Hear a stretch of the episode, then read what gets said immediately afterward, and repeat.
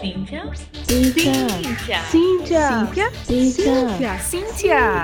Cíntia. Cíntia. Cíntia. Cíntia. Cíntia. Prazer, somos Cíntia.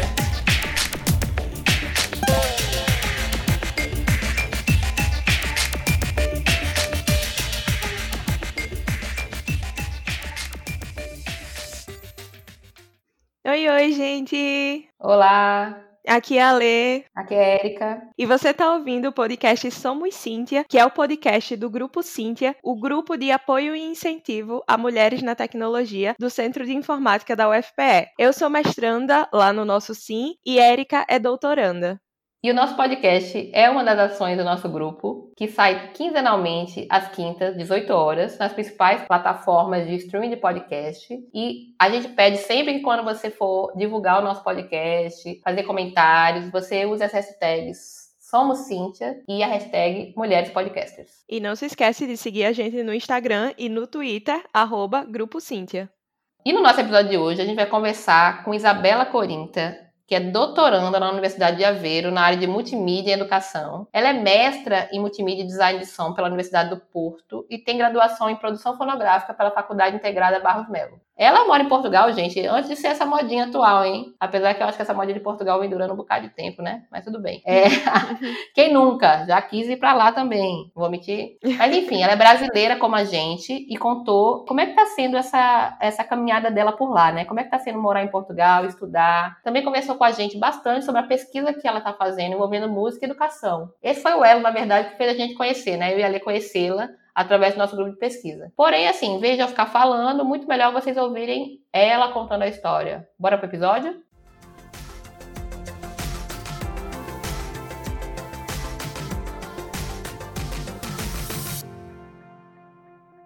Oi, oi, Isabela. Seja muito bem-vinda. É um prazer ter você aqui conosco. Então, a gente sempre começa com essa pergunta de quem é você na fila do pão? E aí, quem é a Isabela Corinta?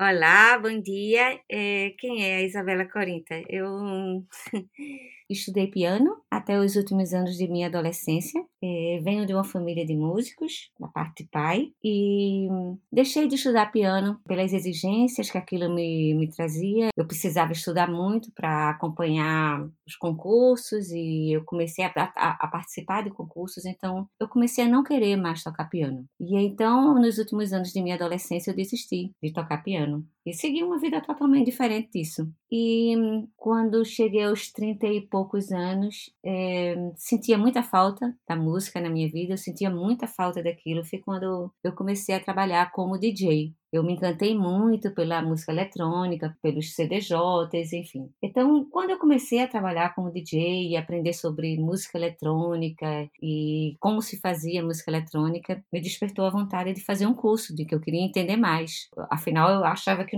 puxa vida, eu não sei de nada. Eu achava, não, eu realmente não sabia de nada. Então, é, minha filha estava na época estudando inglês na Inglaterra e eu digo, como eu vou visitá-la, vou fazer algum curso por lá. Fiz um curso do Ableton em Londres de uma semana, aquele curso que se faz em estúdio, rápido. E quando cheguei no Recife, eu ouvi falar do curso da AESO.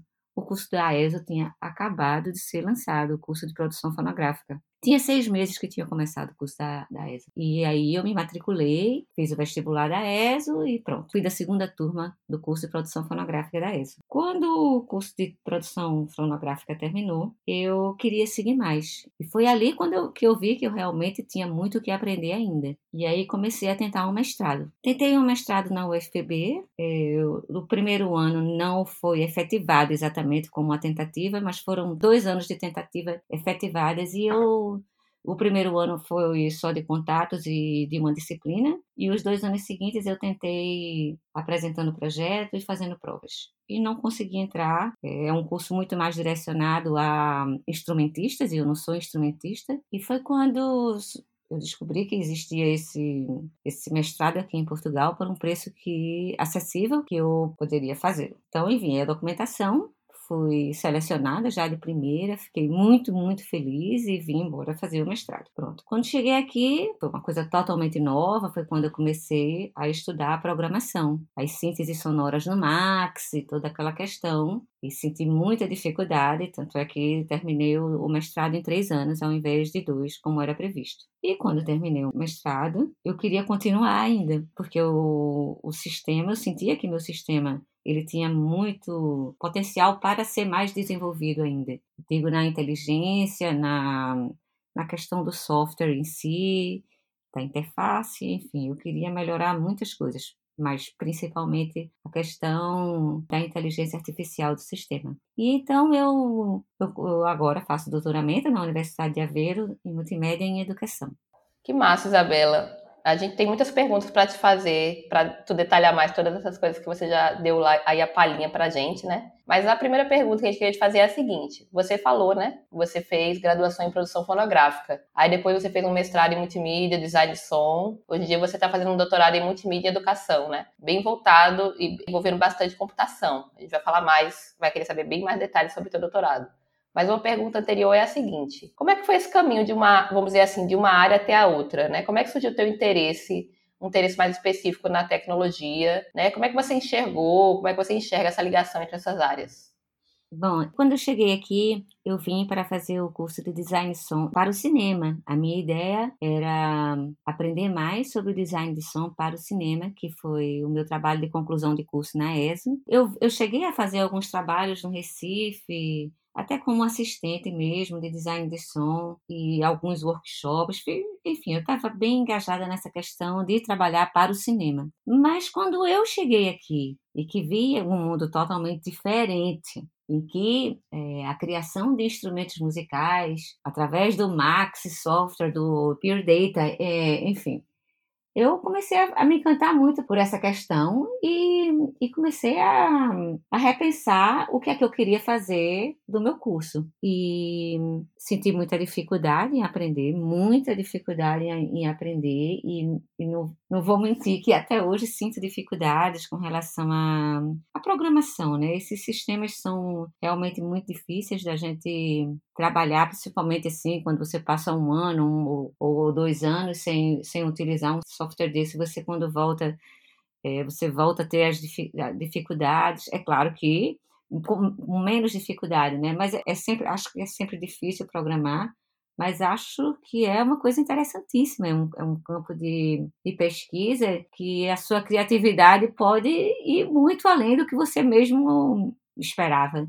Então, foi isso que me aconteceu. Eu, eu comecei a ver que eu podia ir muito mais além do que trabalhar para cinema quando eu quando para trabalhar para cinema eu preciso ser convidada por um diretor, por um subdiretor, ter conhecimento dentro da área, de pessoas, estar tá ali convivendo com pessoas no meio, quando eu podia estar tá estudando alguma coisa totalmente direcionada para trabalhar só mesmo, assim, inventar alguma coisa e, bom, enfim, não está dependendo tanto de outras pessoas. Na realidade, tem muito, tem, tem uma relação com isso.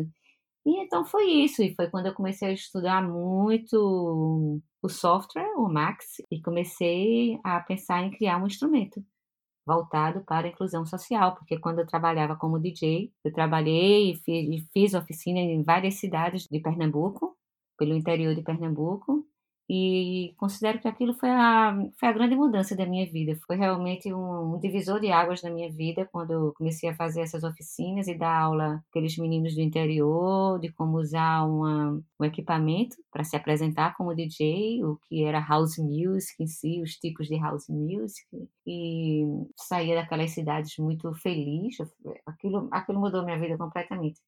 E a questão da inclusão social desde então nunca saiu da minha cabeça, né? Então eu comecei a pensar em fazer um, um instrumento que pudesse ser inclusivo. E foi isso. Foi assim que terminou o meu mestrado. Gente, Isabela super escondendo o jogo da gente. Ela foi DJ, nem contou pra gente como assim, mulher foi é. DJ, coisa maravilhosa.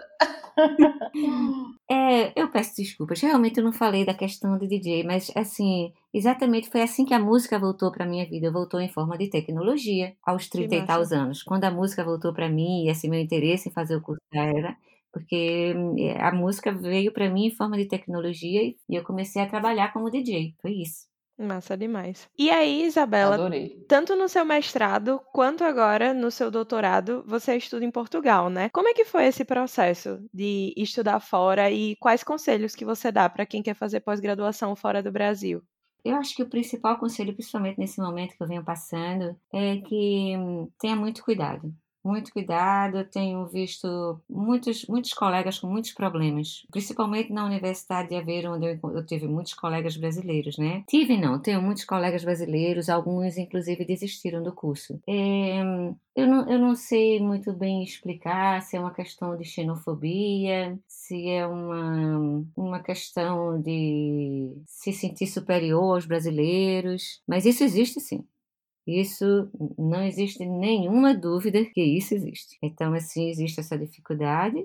Entretanto, para quem está disposto a enfrentar e vir aprender para levar conhecimento para o nosso país é muito válido. Os cursos são, são excelentes. O meu mestrado eu considerei assim uma coisa realmente que foi muito além das minhas expectativas. É, já o doutorado, eu já terminei as disciplinas, né? Como foi tudo muito direcionado à, educação, assim, eu sabia que era direcionada à educação, mas eu esperava mais tecnológico. Mas enfim, é, do, eu continuo meu trabalho do mesmo jeito, independente disso. Mas o que eu tenho a dizer é isso. É, acho que vale muito a pena, mas tem que vir preparado para muitas questões. E nada como ter um, um orientador, uma pessoa para acompanhar, uma pessoa que você tenha confiança. No Brasil, eu acho que isso é, é importante. É importante se você tiver uma pessoa para estar acompanhando o seu projeto do Brasil também. E como que foi esse processo para aplicar, para ir? Alguém lhe falou sobre essa possibilidade? Você procurou na internet e achou o site da universidade? Teve bolsa, não teve bolsa? Porque é um assunto que aqui, pelo menos, gera bastante interesse das pessoas, que é estudar fora, né? Claro, e é uma vivência maravilhosa, você passar dois anos fora, você conhecer outra cultura, não é? Eu acho que é totalmente válido. É, foi assim, não, eu descobri mesmo pelo site, procurando. Eu procurava há muitos anos, né? Mas por um acaso eu nunca tinha procurado na língua portuguesa. Eu sempre procurava um curso assim, em inglês, sempre procurando. E aí por um acaso. É sério mesmo, por um acaso. Eu digo, será que em Portugal não tem, mas por um acaso procurar e encontrei esse curso. Eu fiquei assim, maravilhada. Era pleno mês de agosto, férias aqui, né? Eu não tinha como. Eu tentava comunicação com a faculdade, ninguém me respondia, eu entrei em desespero. E aí, como eu tinha colegas portugueses, né, aqui do Porto, para tentar o contato na faculdade, o contato telefônico mesmo, né? E aí eles conseguiram, e afinal de contas me responderam disse assim, olha, mande imediatamente a sua documentação, porque o curso começa a 15 de setembro. Eu digo, o quê? Aí pronto, então mandei um pré-projeto, que já estava pronto, né? Meu pré-projeto já estava pronto por conta da, da Paraíba, né? Eu já tinha o um pré-projeto pronto, já tinha, por um acaso estava com passaporte em dia, estava com tudo pronto, assim. Então, eu mandei Sim, eu acho que esperei duas semanas para receber o retorno e pronto, olha, aqui, muitos parabéns, você foi a ser, você foi selecionado, seu trabalho foi selecionado, lhe aguardamos aqui na Universidade do Porto e pronto, foi assim que eu cheguei aqui. Na época, o curso custava mil euros por ano, agora eu não sei como é que tá, eu soube que aumentou, mas custava mil euros por ano, ou seja, mil euros por ano é, no euro de hoje que está caríssimo, 6 mil, 6 mil reais, não é? Por ano. Então, assim, um preço muito bom, não é? É mais barato do que o meu curso foi na ESA, por exemplo. E, uhum. enfim, foi isso. Eu acho que.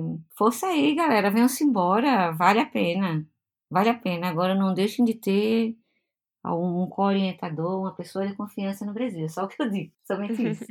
Massa, Isabela. Agora vamos falar do teu doutorado, né? Você vai trabalhar, né, que você já mencionou, é, com, assim, tua pesquisa envolve instrumentos musicais digitais, né? Uma pesquisa voltada para educação musical. Eu super fico feliz, eu já trabalhei um pouco com isso quando eu trabalhei na DACO. Depois do meu mestrado, né? Então, assim, temos essa relação que não sabíamos, né, de pessoas comuns entre a gente. É Jordano também, né, que você conheceu lá na ESO, é, eu trabalhei com ele na DACOL e hoje em dia ele é meu orientador, mas enfim, essa experiência de trabalhar com educação musical na época, apesar de eu não ser uma pessoa de música e não, e não enfim, não saber tocar instrumento, etc., eu achei maravilhosa, é, eu aprendi bastante coisa e, de fato, você ter a oportunidade de aprender algumas coisas via software facilita a vida de quem não é, por exemplo, talentosa, feito eu, que não sabe tocar nada, enfim. E eu entendo, eu fico muito feliz mesmo de ver mais pessoas trabalhando e, de, de certa maneira, para mim, né, na minha visão, tornando um pouco mais acessível alguns aprendizados de música, né? Mas o que eu quero que você faça agora, por favor, é nos contar um pouco mais sobre o que é de fato a sua pesquisa, como é que está sendo essa sua experiência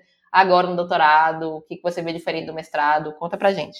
Tá, veja bem, a minha pesquisa, eu acho que eu já tinha falado para vocês que eu senti muita dificuldade em estudar piano. Eu passei muitos anos da minha vida estudando piano. E eu desisti porque eu cansei de tanta dificuldade. E aquilo nunca me saiu da cabeça. Por que é que estudar música é tão difícil? Por que é que, assim, com tantos meios digitais, isso não pode ser facilitado? E aí, quando eu comecei a pesquisar, eu vi que isso é realmente uma questão que muitas pessoas dentro da tecnologia vêm tentando tornar mais fácil, não é?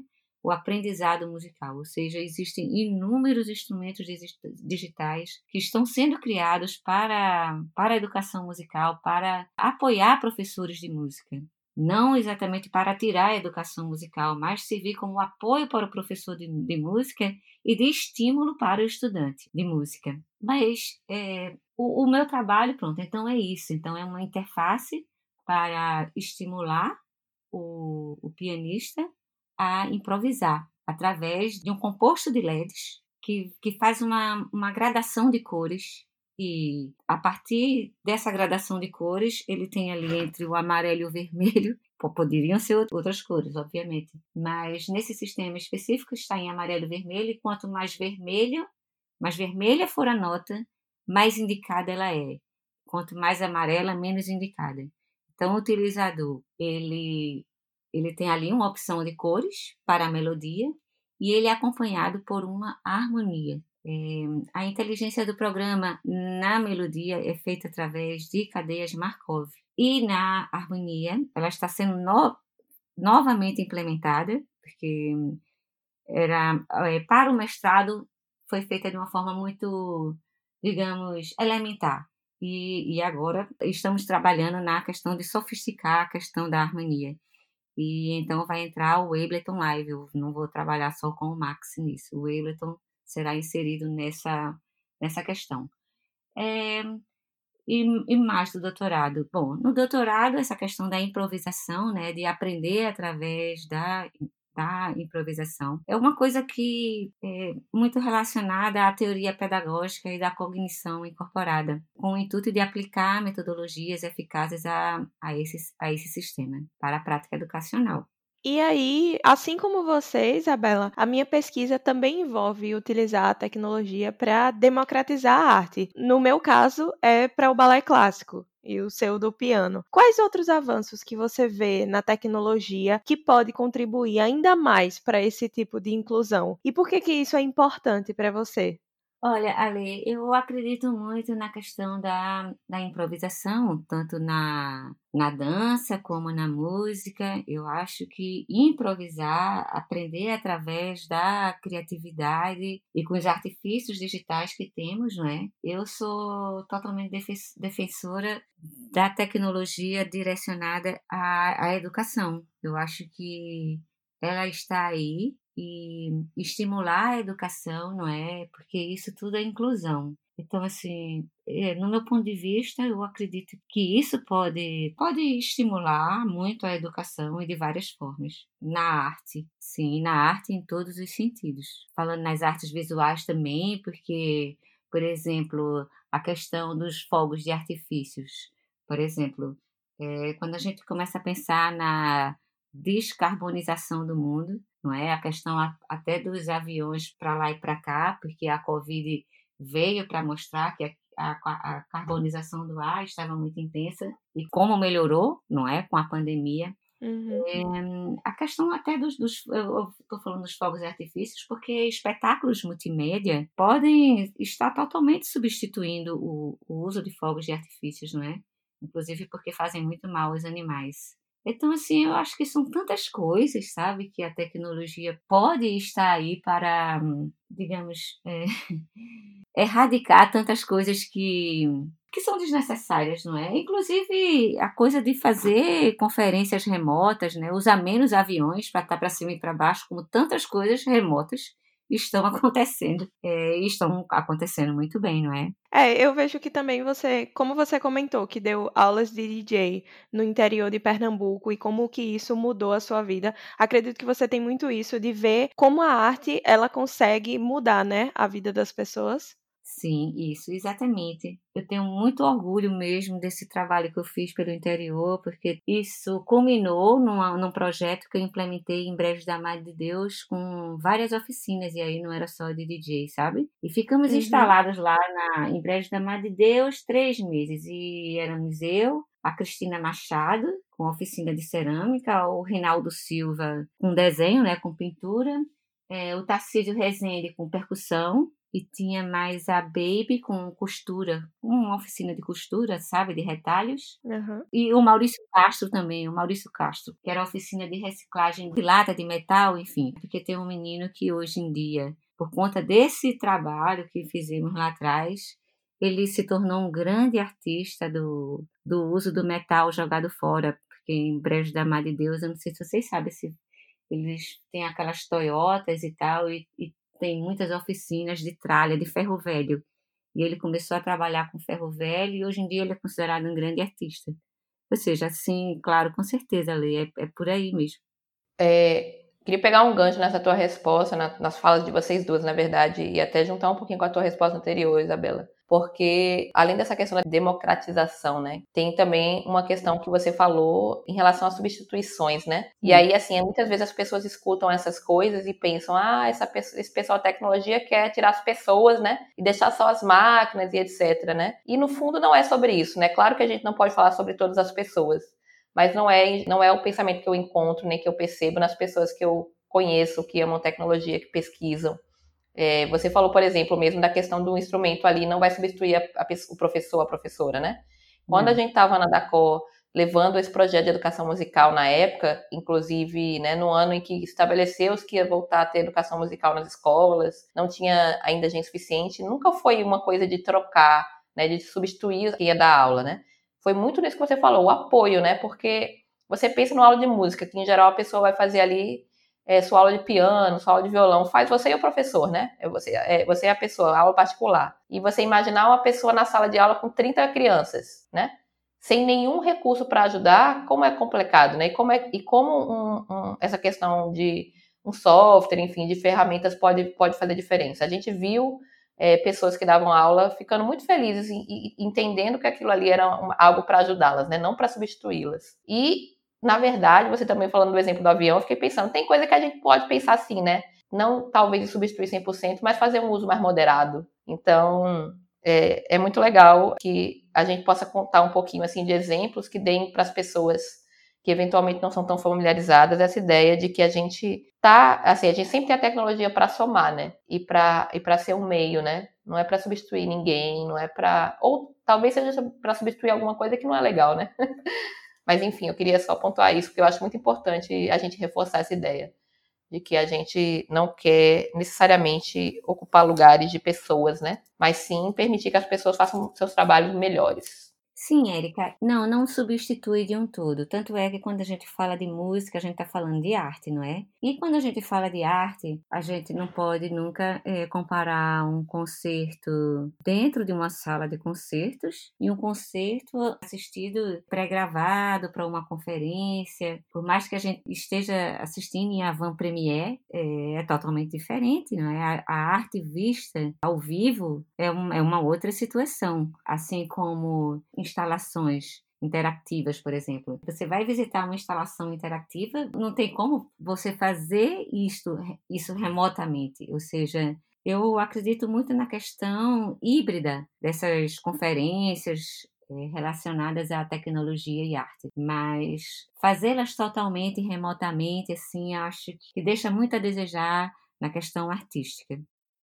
Agora deixa eu te perguntar outra coisa. Você é uma mulher brasileira pesquisando tecnologia na Europa. A gente aqui no podcast sempre comenta, em geral, com as nossas convidadas, sobre essas questões de você ser uma mulher na tecnologia, né? A gente sabe todas as implicações, todas as dificuldades. E aí você tá, a princípio, com outra questão, que é ser uma mulher brasileira fora do país, estudando fora. Conta um pouquinho como é que está sendo essa experiência para você e se você identifica dificuldades que você relacione com essa questão de você ser mulher ou ser brasileira, ou se você identifica agora que você é uma mulher que está atuando de fato, pesquisando em tecnologia, se você identifica questões que o fato de você ser mulher possam trazer dificuldades para você. Ah, sim, claro. Sem dúvida nenhuma, eu acho que mais por ser brasileira no momento do que por ser mulher, ou então as duas coisas se misturam e eu já nem sei mais, sabe? Porque as dificuldades são grandes, mas eu vejo que meninos brasileiros também têm dificuldades, sabe, Érica? Então, assim, quando eu penso neles, eu vejo assim que a situação não tá muito por ser mulher, sabe? Eu vejo colegas brasileiros também passando dificuldades aqui, sabe? Porque a xenofobia existe, como se houvesse um certo ciúme do Brasil, eu não sei explicar, porque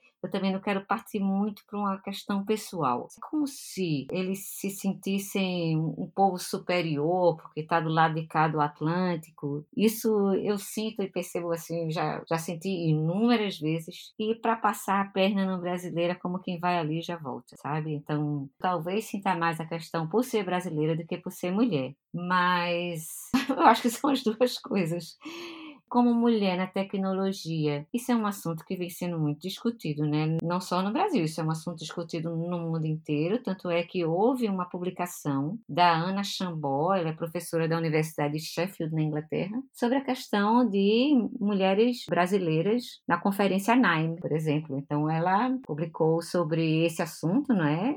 Por que é que uma conferência de música de novas interfaces para a música tinha, sei lá, 80 e tantos por cento de homem e tão poucas mulheres, não é? Onde estavam as mulheres no Naime? Então, acho que a pergunta principal da publicação dela é essa: onde estão as mulheres na tecnologia musical? Enfim, eu acho que desde então a, a, a conferência começou a voltar mais os olhos para os trabalhos de mulheres. Eu acho que essa publicação dela foi de 2018 e acho que a coisa em 2019 2020 teve uma maior abertura para trabalhos de mulheres mulheres. Agora, já no Brasil, quando eu comecei meu trabalho como DJ, a coisa ficou muito séria. Isso foi muito sério. Eu passei por muitos problemas aí no Recife, com DJs homens, assim, mais sérios problemas mesmo, assim, sabe? Tô falando de em plena apresentação. Eu tô em plena apresentação, assim, chega um DJ aí maiorzão, grandão e tratar com um desprezo, um desdém o que eu estava fazendo, assim,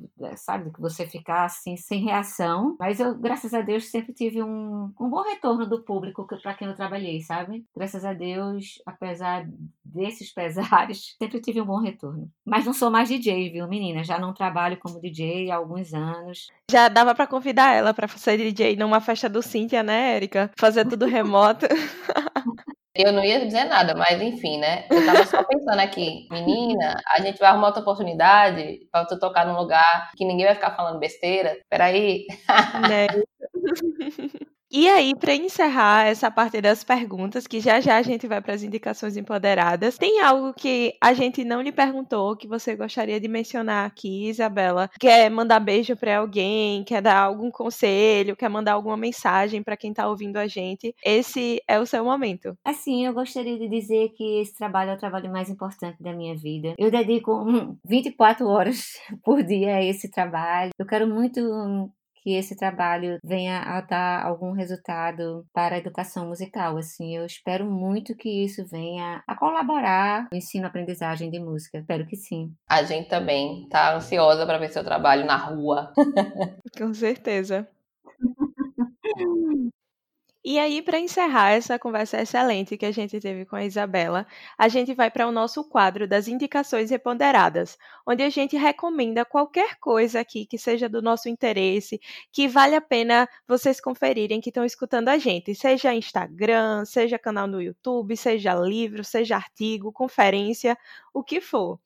E aí, Isabela, qual seria a sua recomendação? Eu gostaria de então falar de duas questões totalmente diferentes. Uma, eu gostaria de indicar um trabalho que é a foi a principal inspiração para o meu trabalho, é o trabalho de uma chinesa chamada Xiao Xiao, se chama Andantino. Tem no Vimeo esse trabalho, é interessantíssimo, é uma projeção de bonecos que acompanham a escala ele foi feito esse sistema para o estudo das escalas no piano. Estudar escalas é uma etapa que o pianista passa que é extremamente desgastante. É muito desgastante estudar a escala musical. Então esse trabalho dela é incrível porque assim então a criança está ali estudando escalas, porque tem que estudar mesmo, mas na frente dela tem altos bonequinhos coloridos que vai acompanhando os dedinhos dela, entendeu? Então, assim, eu acho esse trabalho formidável, é uma coisa que foi, eu me inspirei muito nesse trabalho para criar o meu. E a outra coisa que eu queria indicar, que já não é nada acadêmico, é uma exposição que eu estive em Paris ano passado, a exposição imersiva do Van Gogh, e uma coisa muito bonita, muito bonita mesmo de se ver assim, você, você se sente mesmo imerso dentro do mundo de Van Gogh, sabe? Uma coisa linda, linda. E por um acaso estava falando sobre isso semana passada, porque a sonorização, por um acaso, ela não foi feita em 360 graus, tridimensionalmente, não é? E eu acho que foi o único defeito que eu encontrei, sabe? Então a gente estava falando da questão da sonorização, mas eu me senti tão imersa dentro da questão da imagem que senti falta de estar imersa também na questão da sonorização. Então são essas, meninas, as indicações que eu tenho para falar. E gostei muito, estou gostando muito da conversa. Excelente. Lembrando que todos os links estão na descrição. Érica, qual seria a sua recomendação? Quem tem escutado a gente, né, os últimos episódios, sabe que eu já comentei aqui que eu tenho estudado bastante sobre branquitude, sobre privilégio branco. E sempre que eu trago alguma coisa assim que eu acho que seja mais pontual e mais fácil de introduzir o assunto, eu gosto de trazer. Então, minha primeira indicação é um vídeo da Robin DiAngelo, que tem um livro excelente chamado White Fragility, e já tem tradução em português, está traduzido para Não Sejamos Racistas, que é um livro muito interessante que eu ainda estou começando a ler, porém eu já vi alguns vídeos dela falando sobre essa teoria dela, enfim, como é que ela entende essa questão. E aí esse videozinho é uma entrevista dela, que tem ali uns 10 minutinhos. É, a gente vai deixar o link no YouTube e aí você pode colocar lá para colocar as legendas do YouTube para gerar automático em português que funciona direitinho, dá para entender o que ela fala. Enfim, se você conseguir ouvir em inglês, você também pode deixar lá que o áudio é em inglês, mas dá para você colocar as legendas em português português. E ela explica ali de maneira bem simples um conceito que é um tanto complexo e que ela, enfim, tem um livro inteiro para explicar, né? Mas eu acho que é muito interessante para você começar a entender a ideia que ela quer passar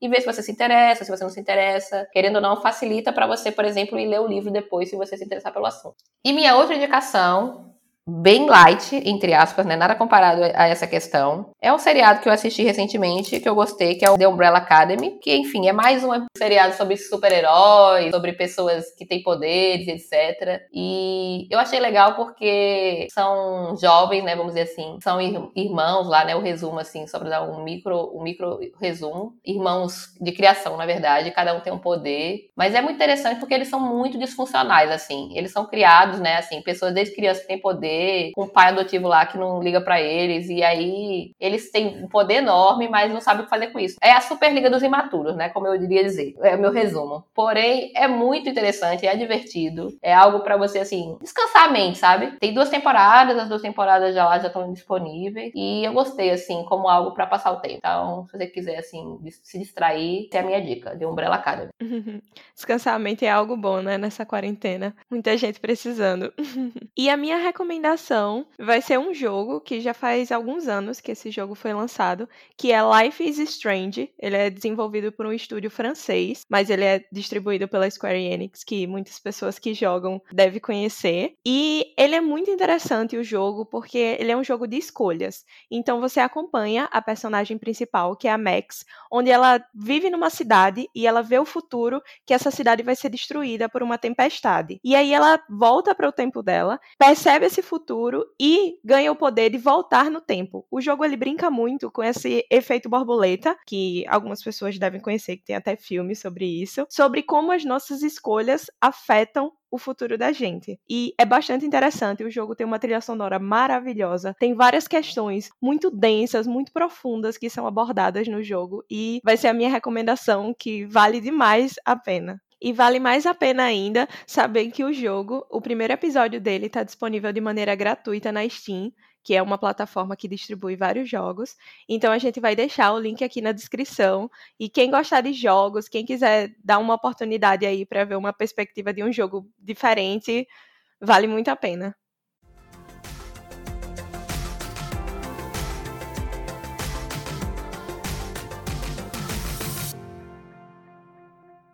Gente, mais uma vez, obrigada. A gente adora fazer esse podcast, adora ouvir essas histórias, sempre conhecendo mulheres interessantíssimas, com background diferentes, enfim. É sempre um prazerzão pra gente ter essa oportunidade de ouvir e de permitir que vocês também escutem tantas histórias interessantes. Obrigadão de novamente. Não esquece de seguir a gente nas redes sociais, arroba no Twitter e no Instagram. E não se esquece que nosso sorteio do curso da Udemy ainda tá valendo. Então você, mulher que tá escutando a gente e quer fazer um curso online, pode ir lá participar do sorteio. Ele tá pausado agora, a gente não divulgou quando é que vai ser a data do sorteio por causa dessa quarentena, dessa pandemia. Acho que todo mundo já tá aí cansado de tanta live, tanto curso e etc. Mas com certeza, quando tiver um momento oportuno, a gente vai divulgar tanto aqui quanto lá no nosso Instagram quando é que a gente vai fazer esse sorteio.